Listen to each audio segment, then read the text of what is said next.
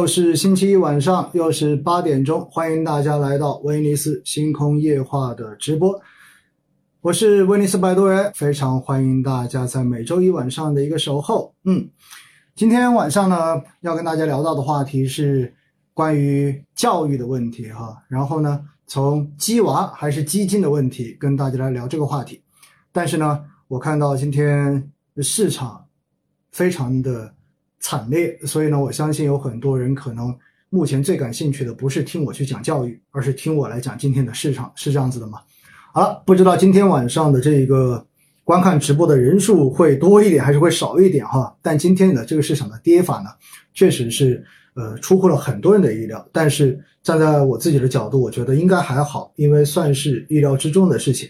为什么会说是意料之中呢？因为大家要知道哈，在上周。在这个周末的时候，我们就已经看到中概股中间的这些教培股，对吧？像新东方啊、高途啊等等等等，好未来呀，等等等等，这一些呢，基本上都是腰斩以上的这种跌幅。而回过头来呢，今天开盘之后，我们看到港股中间的新东方为代表的也是跌幅基本上，呃，逾百分之四十这样的一个跌幅。所以呢，在本身估值就已经比较高的现在这个位置，以及相关的。这种交易的拥挤度还是比较强的，这个时候，那有了这样的一个重大的政策调整而导致的利空出现，那么呢，就引发了整个市场上面的这种连环下跌啊。因此呢，我觉得算是蛮正常的一个事情。那今天哈，在网上看到的一个最好玩的段子，这个段子我相信大家应该都有看，对不对？讲到的是什么呢？讲到的就是，呃，因为出了双减的这一个四十号文，所以呢，小孩子。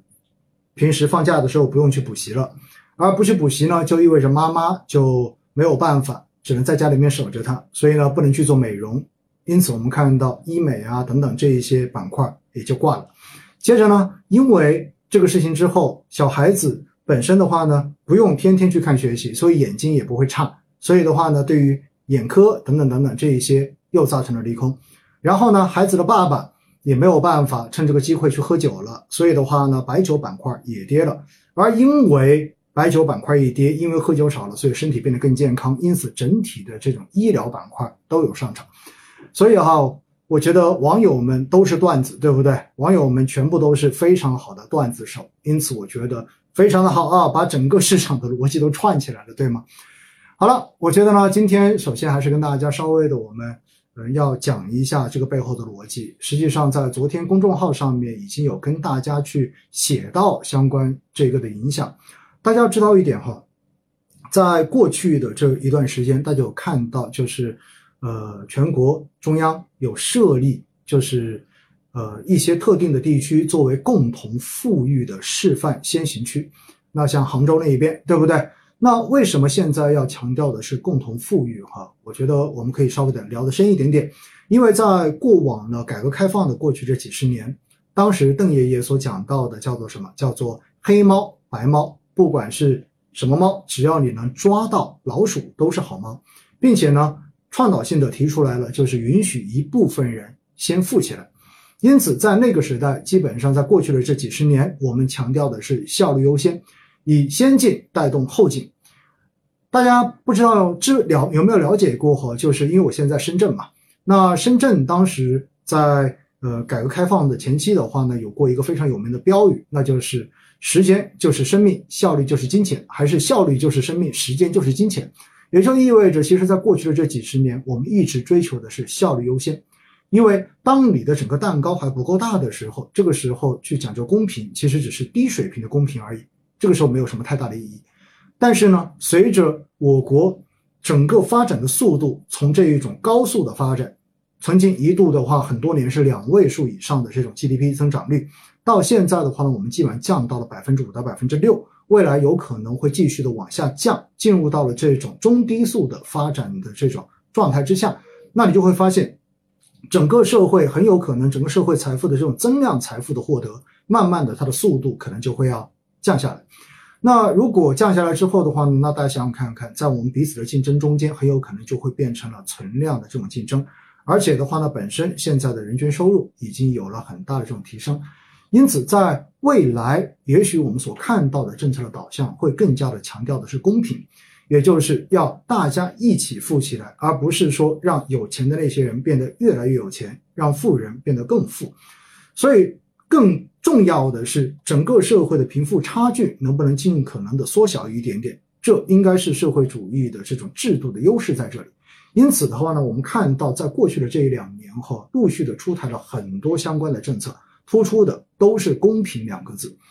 包括这一次哈，我们看到的就是这个四十号文，也就是双减的这个文件，看上去呢虽然是调整的这种教培，也就是教育培训行业，对于呃校外的这种辅导，对于节假日的这种辅导都做了严格的这种限制。那到底怎么来理解这个事情？我觉得哈，其实在过去的呃这一段时间，大家应该看到，自从人口普查就第七次人口普查数据出来之后。那么大家看到的话呢，中国的新生儿的这种出生率其实是非常低的，这就意味着未来我们的人口可能经过了峰值之后，就会进入到一个缩减的状态。那人或者说人力的这个资源，其实是一个国家最重要的一个生产资源、生产资料。所以在这样的情况之下，大家看到后续就立马出台了三胎的这一个政策，就是允许放开三胎。但是呢，大家也看到。当时的这一个三胎政策放开之后，造成的结果是什么？造成的结果是在网络上面，我们看到有非常多的朋友们在这一个新闻的下面留言，呃，大家打了一个非常好玩的比方哈，就是我不买法拉利，难道是因为我没有资格买它吗？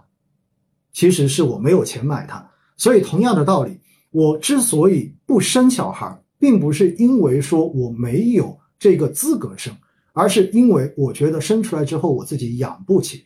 因此我们在看到这种政策出台之后，哈，你会第一时间感觉，那就是这个政策似乎它的着力点是错的，并不是说大家想生而没办法生，而是你给了机会，可能大家都不生，或者是少生。我记得在几年前，当时放开二胎的时候，我自己在我的。应该是朋友圈里面当时发过一句话，我说如果还不赶紧奖励生育，那么很有可能你会发现整个放开二胎的政策并不能取得非常理想的一个成果。那现在很明显看到就是这么一个结果。所以的话呢，我们在后续看到中央也出了一系列的这种相关的政策来解决，就是生不起、养不起相关的这种问题。那其实，在某种程度上面。这一次的这个四十号文，在真正的这一个养不起上面是起到了一个非常重要的一个控制作用。那大家都知道哈，我刚才看到有人在问我说：“老师，你有几个小孩？”我只有一个小孩哈，念初中。那但是呢，在过去的这几年中间，你会发现在每个小区的电梯里面，可能见的最多的广告就是这种教培的广告。而且呢，你会发现家长们在一起讨论的时候，其实几句话可能就聊到了这个补习班哪个会更好一些，哪个会更便宜一些。那我也看到我自己的女儿，看到周边的这些小朋友，其实到了周末，到了下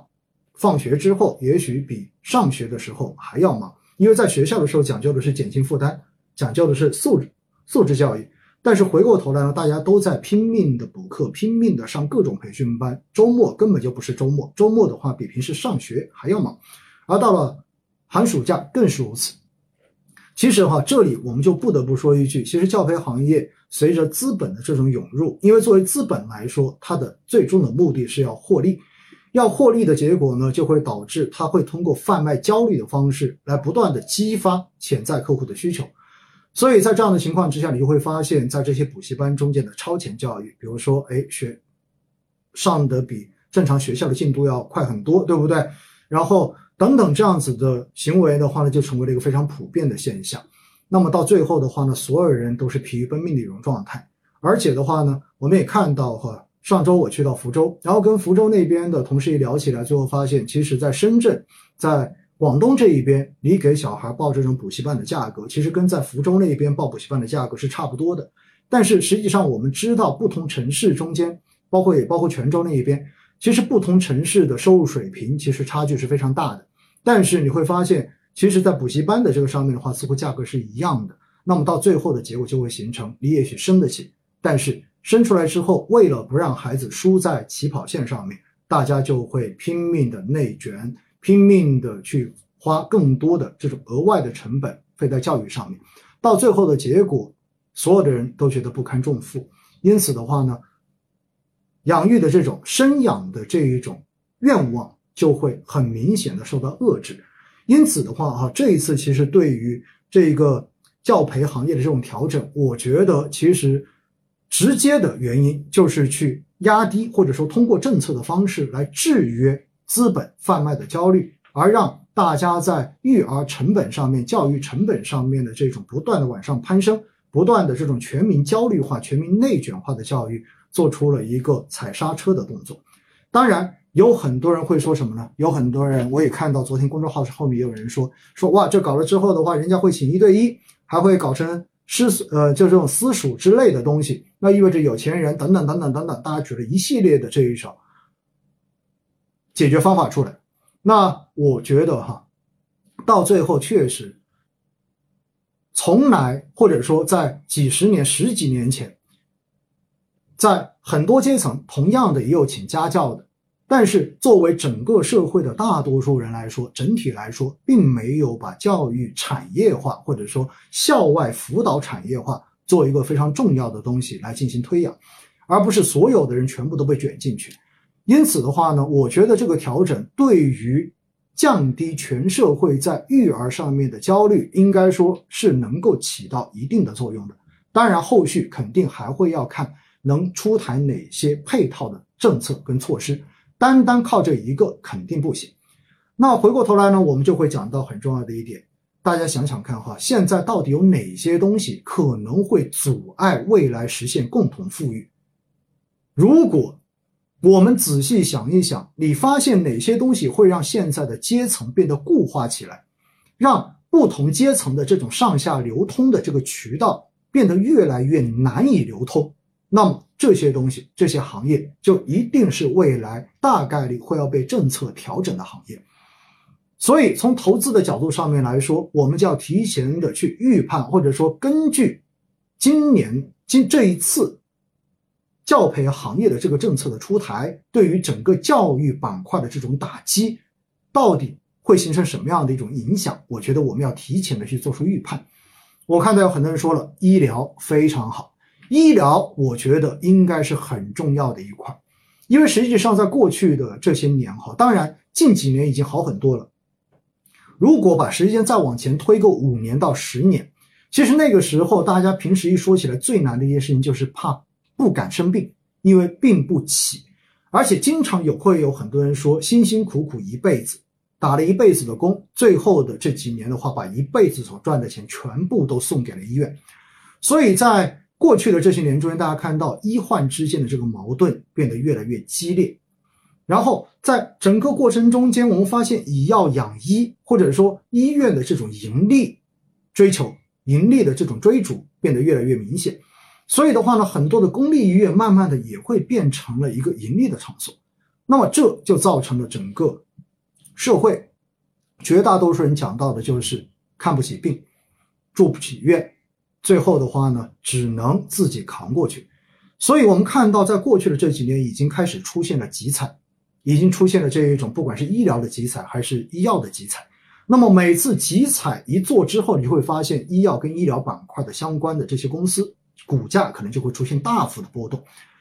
但是，我觉得这可能只是一个开始而已。未来真的按照这样的政策逻辑，我们看下去，也许在医疗方面。会持续的有后续的这一种政策持续的出台，那么在这种情况下面，我们所看到的这些所谓的一毛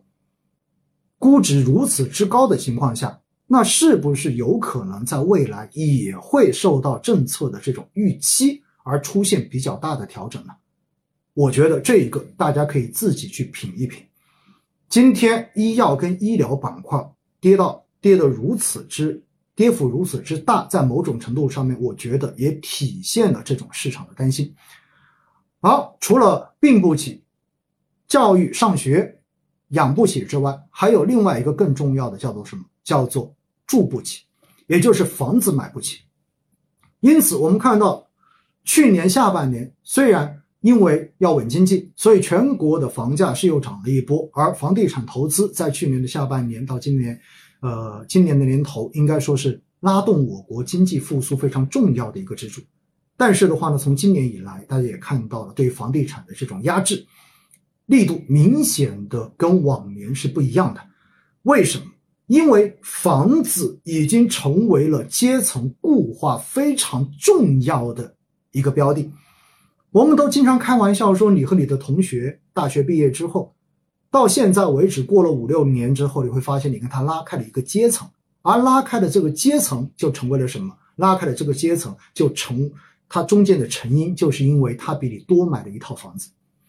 而他在五年前多买一套房子，到了现在也许就能够比你多两套房子。那么这个时候，你们中间的资产差距跟你们的阶层就已经被完整的、完全的拉开了，而且。随着每一次的危机来临，随着每一次的流动性放松，到最后你都会发现，有房子的人他们更容易获得银行的贷款，获得流动性的支持，于是他们更容易加杠杆，然后用自己手中的资产加杠杆之后来获得更大的资产。因此，在这样的情况之下，你会发现没有房的人，年轻人，未来在一线城市你要活下来，你要停下来。你要找个居所，这样子的可能性会变得越来越差，所以这就是说，未来你的阶层跃升的可能性会变得越来越差。因为前面强调过，我们是从高速的增长，已经慢慢的变成了中低速的增长，我们从增量的这一种获得，慢慢的变成了存量的竞争，这是非常恐怖的一件事情。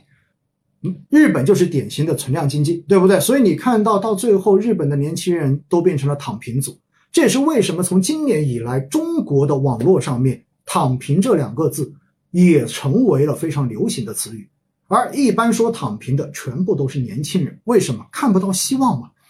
如果看不到希望，如果年轻人看不到未来往上跃层的这种希望，如果低阶层的人士没有办法通过读书，没有通过一些通过自己的努力可以去改变自己所处阶层的这种可能性，到最后的结果，社会一定会变得不安定。而社会如果一旦变得不安定的话，那么就会影响整个稳定的大局。而稳定压倒一切，是我们所有政策的前提。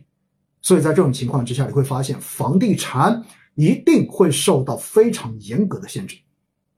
所以这也是背后的逻辑解读。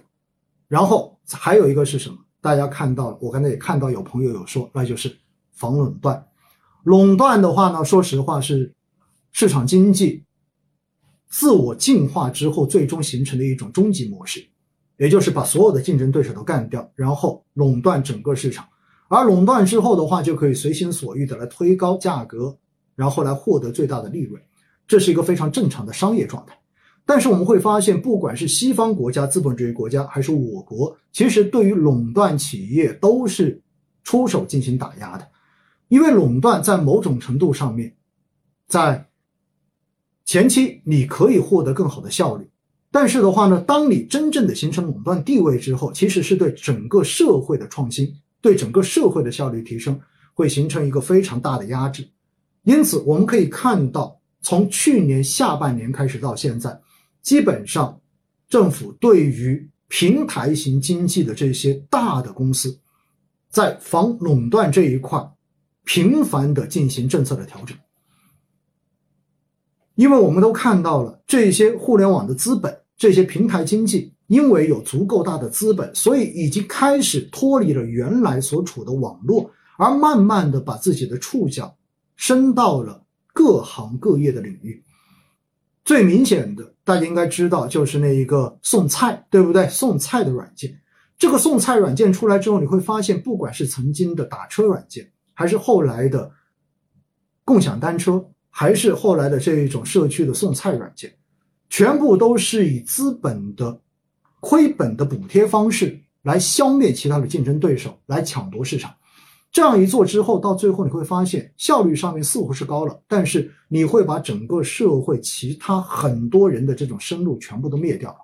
因此，我们看到马上就被叫停，我们看到有很多这种合并跟收购案被临时的叫停，坚决的叫停。所以这也是为什么恒生科技指数在过去的这半年时间中间持续大跌的一个原因。其原因就是因为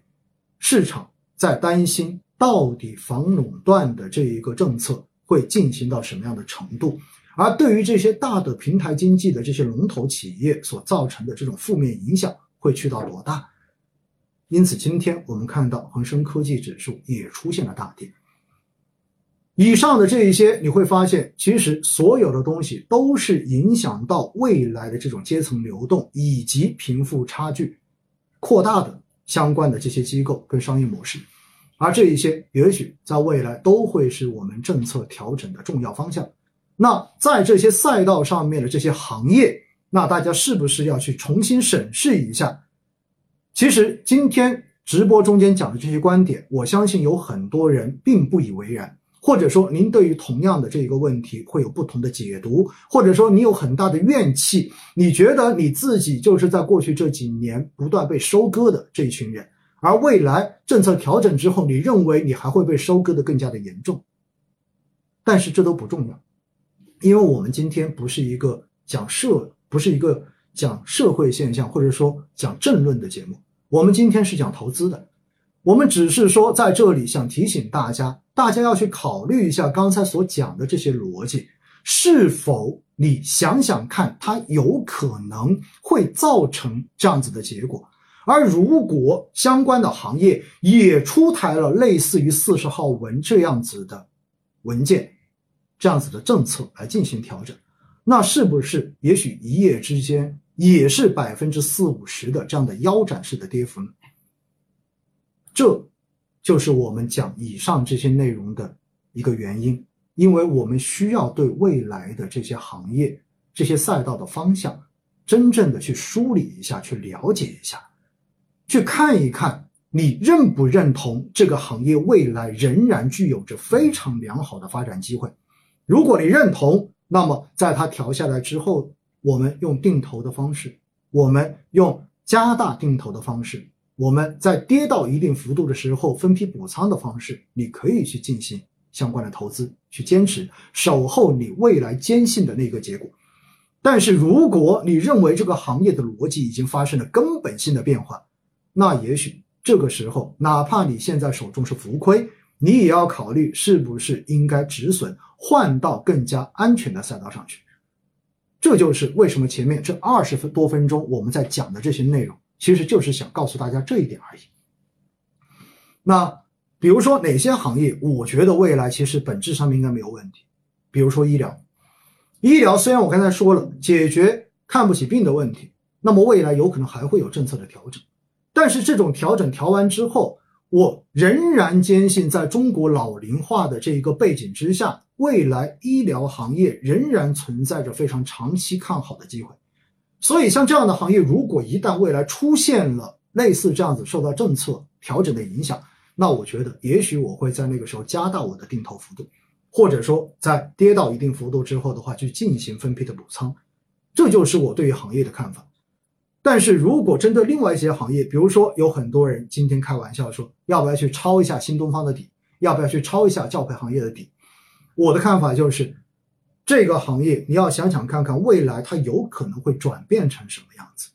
如果你能看得到，或者说你能想得到它未来的一个形态的话，那么你再去做这个决定，也许才是理智的，而不是仅仅看到这个行业出现了这么大的下跌，你就认为它跌了之后一定会涨回去。市场上面没有这种逻辑的，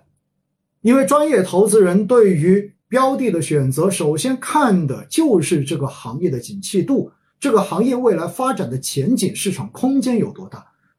而当政策的调整导致这个行业的未来市场发展空间已经出现了颠覆性的转变的时候，那么这个时候你认为抄底还是叫抄底吗？也许那叫做抄在了半山腰上面而已。所以我觉得哈，大家真的要考虑这个问题。确实哈，我看到有朋友说了，教育都已经能够上市。都已经不能够再上市融资了，在这种情况之下，未来这些公司、这些已经上市的公司到底应该做些什么？网络上面有传言说新东方开会了，说俞敏洪的话都已经哭了。当然这有点夸张哈，但是大家也应该有看到新闻。其实，在前一阵子已经有卖方，也就是券商的研究员、行业研究员，已经在写研报，建议这些教培机构要考虑改行了，要考虑去做别的事情了。当然，有人调侃说，以后这些公司全部都改成了奶茶店，都改成了冷饮店。只不过呢，一杯奶茶两小，一杯奶茶两百块钱，然后的话呢，附送辅导功课的这一个相关的业务。当然，这个东西做调侃就好了哈。大家想想看看，如果真这么操作，会遇遭遇到什么样的一个结果？大家可以考虑一下，对不对？好了，今天其实我们看到的话呢，整个市场其实就是受到了相关的这一种政策调整的影响，而引发了投资人对于未来政策调整方向的这个担忧。以及对于相关行业未来投资逻辑、基本面情况有没有可能发生大的这种转变的担忧，而正是因为这种担忧，再叠加，正像我开始说的，在三月份到过去的这段时间，其实有很多的热门行业本身涨幅已经相当高了。我应该从一个月之前。各种的这种培训或者是这种讲座中间，就一再在提醒提醒大家，三季度大家要担心风险，担心波动，因为三季度跟四季度整个市场的波动情况肯定会要变得更大一些，所以大家要有足够的心理准备去面对这样的波动。而面对这样的波动的时候，很多人说，那到底要不要出来，要不要把它卖掉，要不要如何如何？那我在之前也跟大家讲过，其实对于中国的资本市场而言，尤其是权益市场。未来长期最大的风险是踏空风险，所以在这样的情况之下呢，我并不建议大家说清仓，然后出来等等看。踏空可能比你在中间遭共同跟市场波动，你的那种难受可能会更难一些。而中国资本市场的长期未来，其实我们仍然是坚定的看好的，因为中国的经济未来仍然会持续的向上发展。那回过头来。我知道大家还会有很多的问题想问，比如说有人会问到了，那么这些估值现在比较高的这些板块，今天出现了这么大的调整之后，是不是就可以抄底了？是不是就可以买了？我觉得我仍然要提醒你，还是那个逻辑，那就是你必须要看现在市场的情绪，你必须要看现在的宏观环境，你必须要看到整个市场到底现在更看重的是什么东西。实际上。这些在过去的这一个季度已经涨了百分之五六十，涨了百分之三四十的这些板块，它的交易拥挤度跟去年那些抱团股没有什么太大的区别，因此本身这一些盈利盘早就已经在蠢蠢欲动，因为如果不做调整的话，他们根本就没有机会再去在市场中间赚取另外的这种盈利，所以当有相关的这一种。消息出来之后，当有这样子确定的板块出现大幅的调整看空之后，那么顺势在这样的情况之下卖出进行调仓，其实不失为一个非常好的方法。因此的话呢，今天市场我们看到出现了普跌，但是到最后你会发现有几个行业还是涨的，比如说有色金属今天仍然是涨的，国防军工今天也是涨的，电子今天也是涨的。其实，在某种程度上面，我觉得大家就可以去发现这样的问题：未来有哪些行业是确定不会在政策层面遭遇到黑天鹅的行业？这些行业的投资也许会让你更心安。哪些行业？我喝口水，大家可以在屏幕上面打出来你们的想法。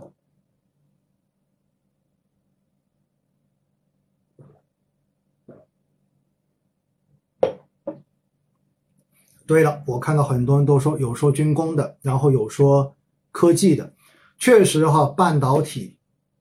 硬科技方面，我告诉大家这是确定的方向。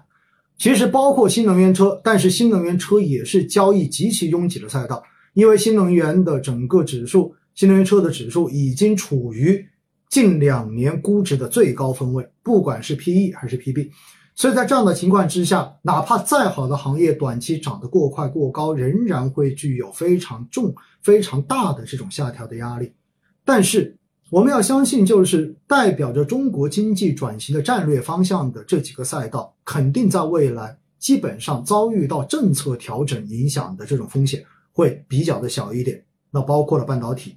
包括了碳中碳中和跟碳达峰相关的我们的新能源、新能源车等等，这一些比较硬的科技，在某种程度上面，也许是未来你可以不去操这一方面新的行业。而且这一些也会在未来持续的得到国家政策方面的这种扶持，所以这就是明谋了哈，这已经不算阴谋了。在两周前，我在杭州的现场活动中间，有一个客户当时就问我说：“老师，还有没有什么现在没有被人发现的行业，未来几年会有非常好的机会？”当时我的回复就是。其实现在这些机会都是摆在明面上的，所有人都知道，只是你有没有耐心能够去守到后面而已。这其实就是刚才说到的这些行业。好了，那以上的话呢，基本上就是哇，我发现讲了半个小时了哈，就是对于今天市场，我们展开讲一点，就是相关的这种事情，相关的这一种背后的逻辑。总之呢，我想告诉大家的就是，其实今天从整个大的基本面来说，并没有太大的这种利空，而真的就是因为这个教培行业的这个文件出台，而对这个行业的这种影响，叠加很多估值过高的行业，前期涨得过快的这些行业，利用这样一个机会的话呢，来出现来进行调仓机构的这种调仓。再叠加情绪的这种宣泄，而形成了今天的这一种大幅的调整。那明天会不会企稳？这个不好说。原因很简单，因为大家看到哈，其实上周五已经是放量的出现了下跌，一万三千多呃一万三千多亿的成交量，而今天的成交量更是放大到了一万四千多亿。所以的话呢，我觉得市场能不能在短期的获得一个企稳，这个不好说。但是如果市场持续的再往下调整，或许的话呢，能够提前的释放掉，在过去这几个月所积累起来这种风险，就好像在今年过年之后的那一波下跌一样。其实，只要大家看好中国资本市场的长期将来，市场下调到一定的程度，就一定会有资金继续去买进，继续去为未来进行布局，继续在更有性价比的位置去收集自己手中的筹码。所以今天，我在微博上面发的那句话就是：对于这样子的行情，定投的不应该非常乐滋滋的躺平吗？而如果你是觉得行业的这种风险过大，那市场上面还有宽赛道基金，还有宽基的这些指数基金呢，选择这一些也能够让你的心态变得更加的平和一些。所以还是那句话，今天的这个调整并不影响整个市场。长期的这个大局，它只是长期上涨的过程中间出现的一个微不足道的小波动而已。只不过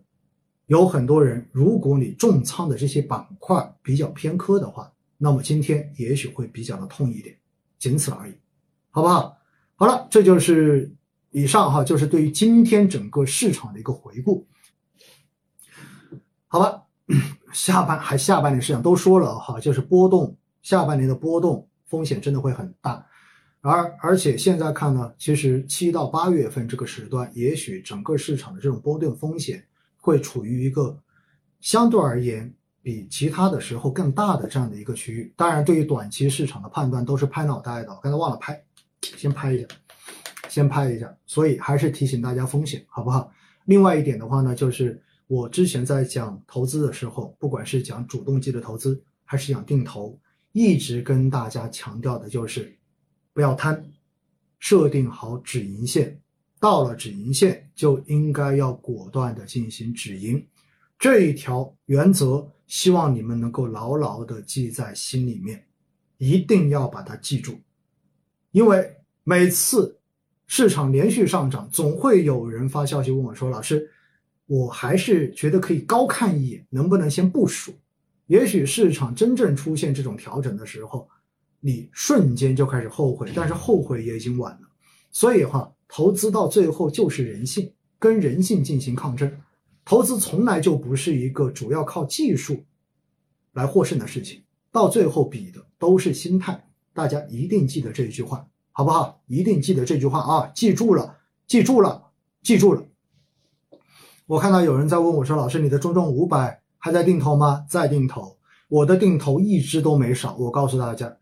除了之前就是那个呃，有些朋友知道那个换了基金经理的，对不对？就是已经买了很多年的那一只的话呢，把它卖掉了。呃，但是那个主动基也是在百分之百以上的收益了哈。然后我的博士医疗。也在定投，还是在定投哈。我告诉大家，我博士医疗我是每周四扣款，我如果没记没有记错的话，仍然在定投。因为刚才医疗我已经说过了，虽然短期它真的可能会遭遇到政策的这一种影响，但是我自己仍然坚定的认为，老龄化的这个趋势在这里，而且的话呢，随着居民收入的这种提高，其实对于改善自己的生活质量跟生命质量，我觉得这一块的需求仍然会持续的提高。所以整个医疗服务板块，包括医药也好，就创新药这一块也好，我自己仍然是坚定的看好。所以的话呢，我不会太在乎短期的这种波动。如果真的医疗行业出现了非常大的下跌，比如说跌百分之二十、跌百分之四十，我给它极值跌百分之五十，那也许在那个时候我会采取网格交易的方式，不断的分批进行补仓。我觉得这也许是非常好的机会。大家要知道，市场不跌哪来的机会呢？是不是这样子的？而且我在前两周的这种现场的活动中间也一再强调，如果真的美联储收流动性，而造成全球金融市场的动荡，进而影响到 A 股出现比较明显的调整，我都说了，这也许又是难得的一个黄金坑。这个时候，大家应该要根据自己的风险承受能力啊。然后的话呢，选择自己能够接受的这种投资方式跟投资标的，不要错过这样的黄金坑，好不好？大家看，我特别注意哈，强调就是要符合大家的风险承受能力，投资有风险，一定要谨慎哈，大家记得这一点就好了，好不好？